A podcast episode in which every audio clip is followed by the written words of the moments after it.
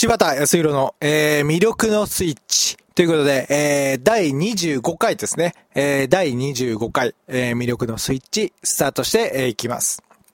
で、えっ、と、今回のテーマなんですけども、えっ、と、今回のテーマは、えっ、と、まあ、トレンドという名の洗脳というテーマで、えー、話していきます。えー、トレンドという名の洗脳というテーマで話していきます。で、えっ、と、今回の話は、本当にその、ちょっとね、その裏側っていうかそのファッション業界の裏側っていうところの話なので、あの、ちょっとね、あの、なんでか、公でこう、音声で話すっていうよりはちょっとプレゼントとかで、あの応募してくれた人のために作ったりしようかなっていう風なね、そういう音声にしようかなっていう風に思ったんですけど、やっぱりその、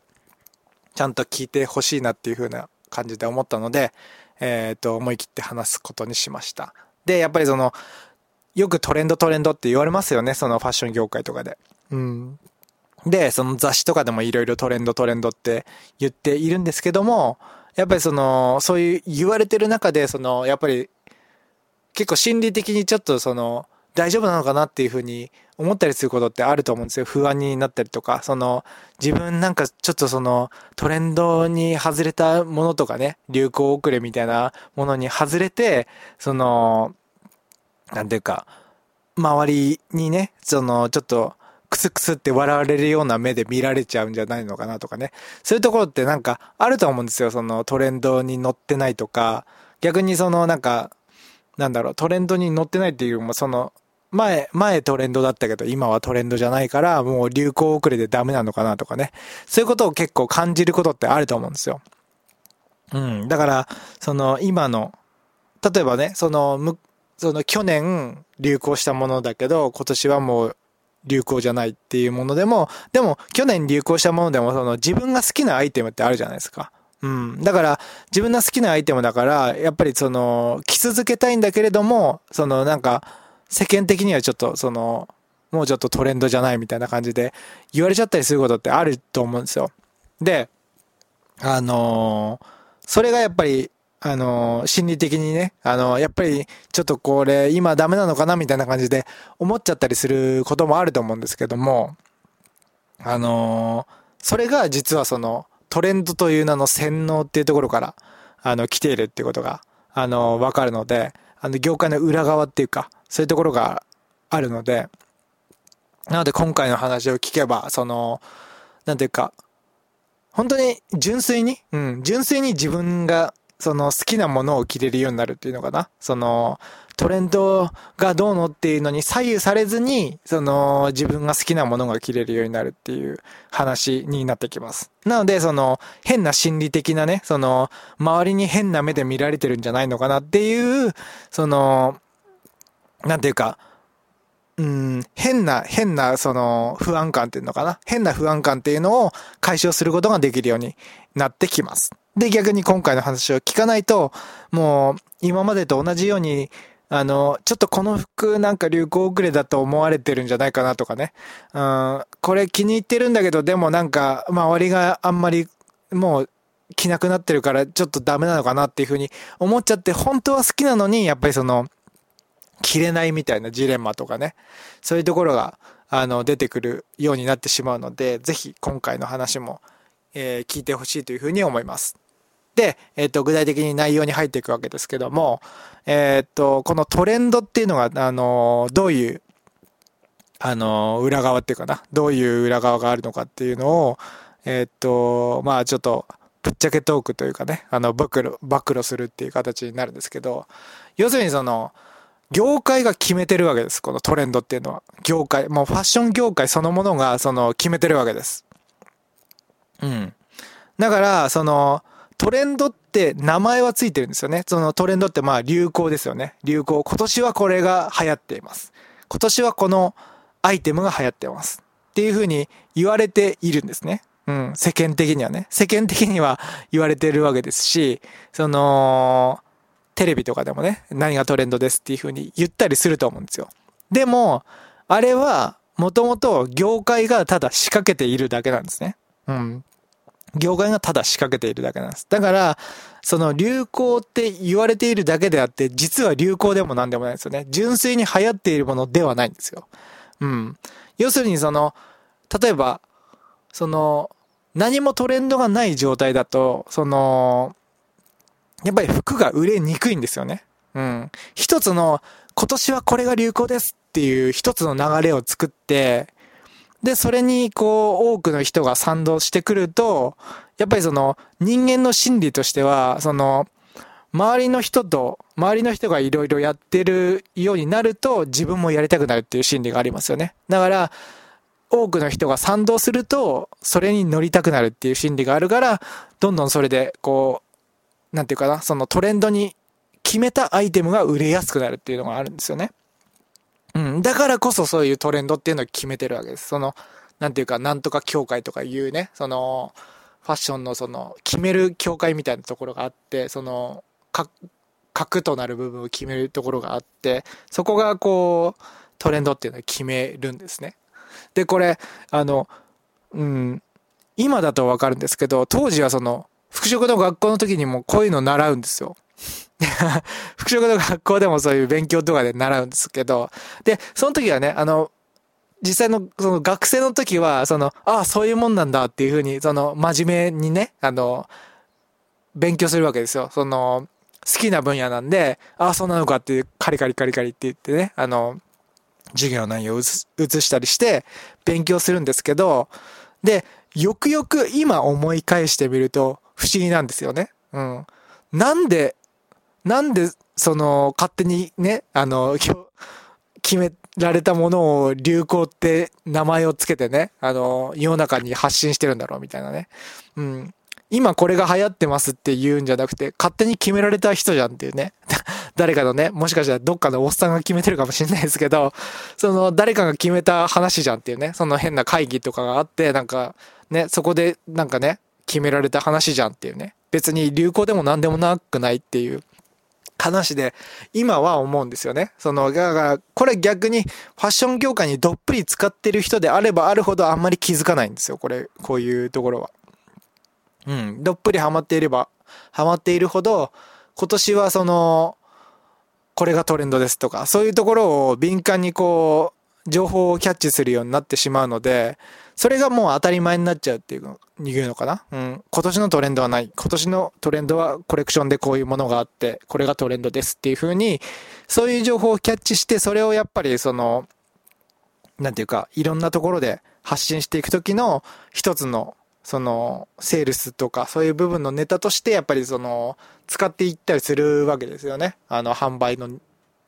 するときのその、セールスの中での歌い文句だとか、そういうところで、今年はこれが流行ってるから、こういうものはいいですよねっていう風な感じで、注目されてますみたいな感じで言えたりするわけですけど、だからやっぱり業界にいればいるほど、どっぷり使っていればいるほどやっぱりこの辺が見えなくなってくるっていうわけなんですけど、なんで逆にその僕の場合は結構フラットにあの視点を見ているので、その業界にいたこともあってしかもフラットに見ている部分も両方あるので、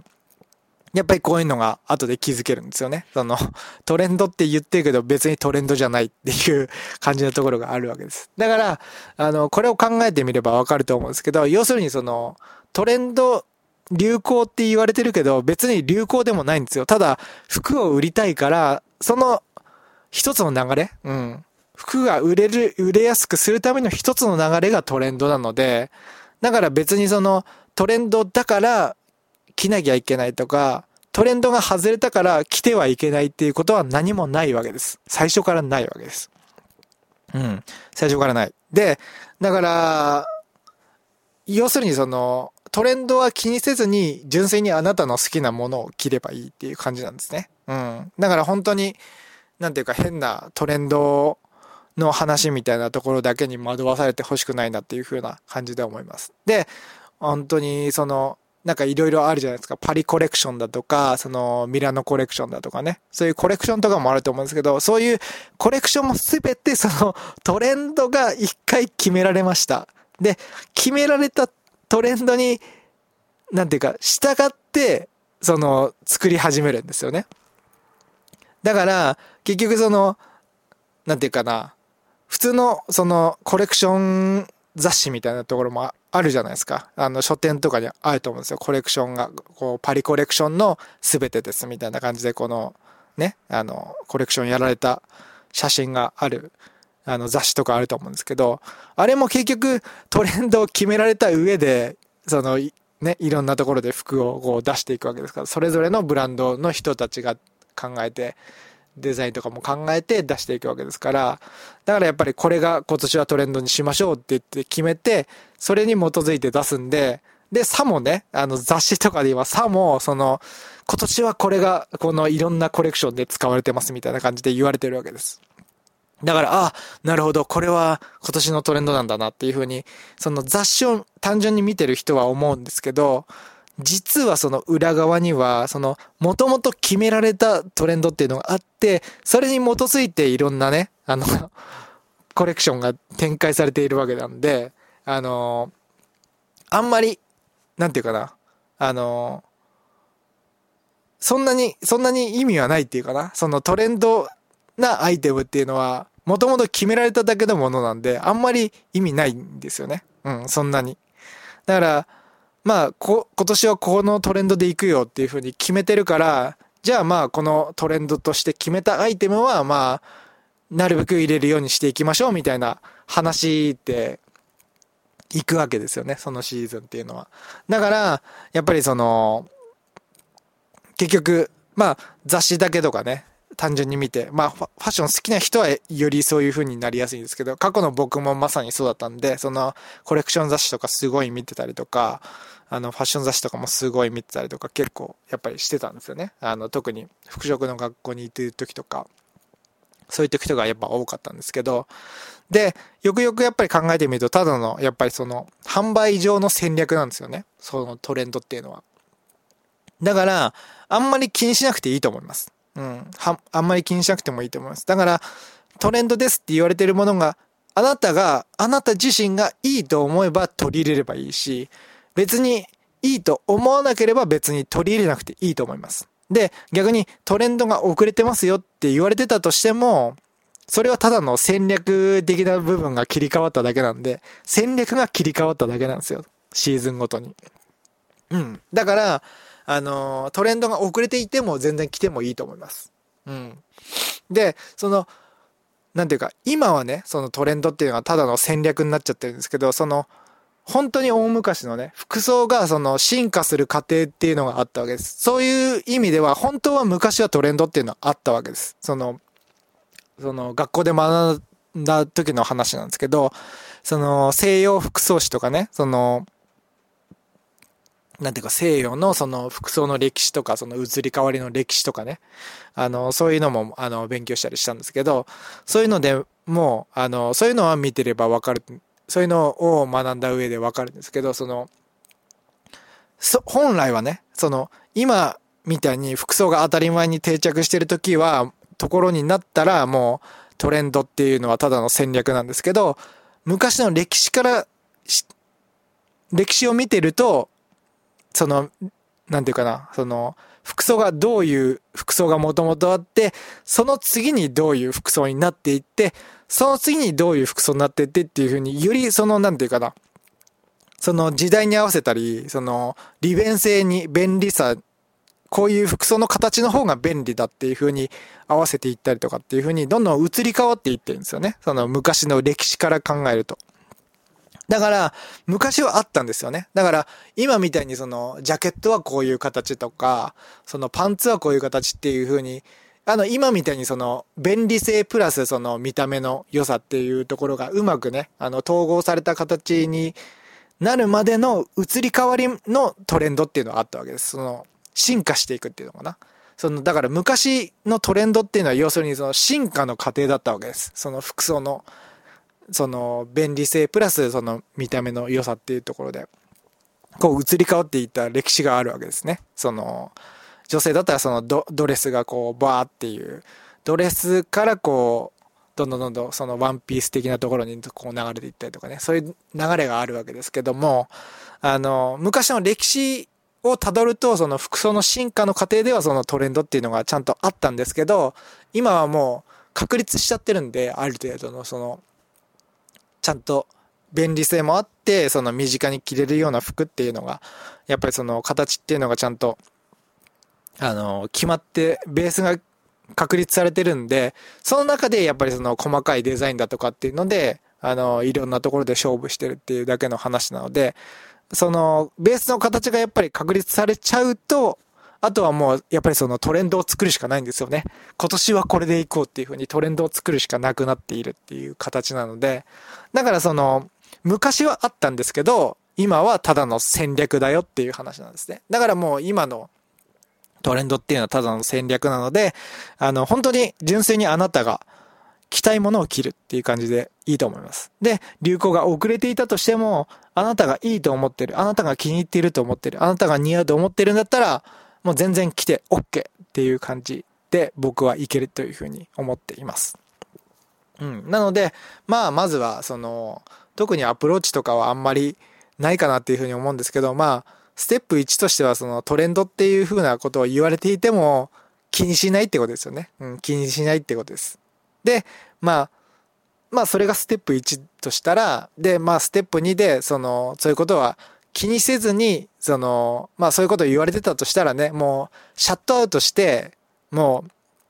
自分のね、その、気に入っているものを、うん、着るっていうことかな。うん。そんな感じの、その、ステップ1、2っていう感じですかね。まずもう、トレンドとか言われてるものはもう無視すると。うん。それでこう、自分の気に入ってるものを着る。だから、まあ、トレンドって言われてるものの中で、別にその、自分がいいなっていう風なものが思ったら別に着てもいいわけです。だからその全部シャットアウトしろっていうわけじゃないんですけど、ただその戦略だっていうことを分かった上で、うん、分かっていれば、そんなにその左右されることはなくなるかなっていうね。で、その流行遅れかなっていうようなその変な不安感とか心理みたいなところが、やっぱりなくなって、やっぱりその純粋にね、その楽しめると思うんですよね。服装っていうか、その自分の好きなものを着るっていうのをやっぱり楽しめると思うんですよね。で、やっぱりその単純に見た目の印象っていうのもありますけど、やっぱり自分自身の楽しさっていうのもあると思うんですよ。その服装を着ていく上でね。服を着ていく上で。だからやっぱりその本当に純粋に楽しめるようになってくると思うので、この余計なそのトレンドに、あの、合ってるか乗ってるかとか、乗ってないかとか、流行に遅れてるかとか遅れてないかとか、そういうことを気にする、気にしても意味がないっていうことを分かったら、やっぱりその純粋に楽しめると思うんですよね。だからやっぱりその、この音声を聞いてくれてる人は本当に純粋に楽しんで欲しいというふうに思うので、で、やっぱりその純粋に楽しめるようになったら、やっぱりそれがやっぱり内側から溢れる魅力みたいなところに繋がってくると思うので、で、やっぱりその、やっぱりその日本人をね、世界一魅力ある人にしたいっていうビジョンをもとにこのラジオ番組もやっているので、やっぱりその僕のリスナーの方には、本当になんていうか、内側から溢れるようなこう魅力をある人になってほしいなっていう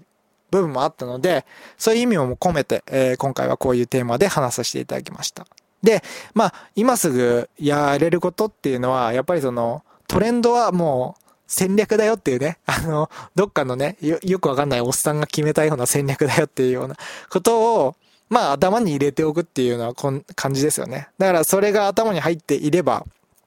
あの純粋に気にせずに、あの、着れるようになると思うんで、トレンドだから、あの来た方がいいとか、トレンドが遅れちゃったから来ちゃダメだっていうところに左右されずに、純粋に自分がいいものをピックアップして、まあ、今トレンドって言われ、言われているものがいいって思ったら、その純粋にいいって思ったら、取り入れればいいっていうだけの話なんですよね。うん、だから、その変なね、その、周りから、その遅れてるって思われてるんじゃないか、みたいな心理はもうこれで完全になくなると思うんで、あの、ただの戦略っていうことですよね。だから、その、ものすごい洗脳なわけです。この、かなりのね、かなりの洗脳なわけです。その、雑誌でもこれがトレンドですみたいなところで打ち出してるわけですから、本当はね、ただ会議で決めてるだけなのに、雑誌であたかもね、いろんなコレクションでやってるみたいな感じで、こういうアイテムが使われてますよみたいな感じで、こう、雑誌から打ち出してるわけですから、相当深いところで戦略的にね、洗脳を受けてるわけです。で、ファッション好きであればあるほどやっぱり洗脳を受けちゃうので、やっぱりその、その辺も、あの、分かった上でというか、あの、理解した上でやっぱりその純粋なものを選んで、それでやっぱりその、楽しくっていうかな。うん、本当に心から楽しく、あの、自分の好きなものを着て、で、どんどんどんどん内側から魅力ある人になってほしいかなというふうに、えー、思います。では、えー、魅力のスイッチ、えー、第25回ですね。えー、第25回、えー、終了します。えー、お聴きいただいて、えー、ありがとうございました。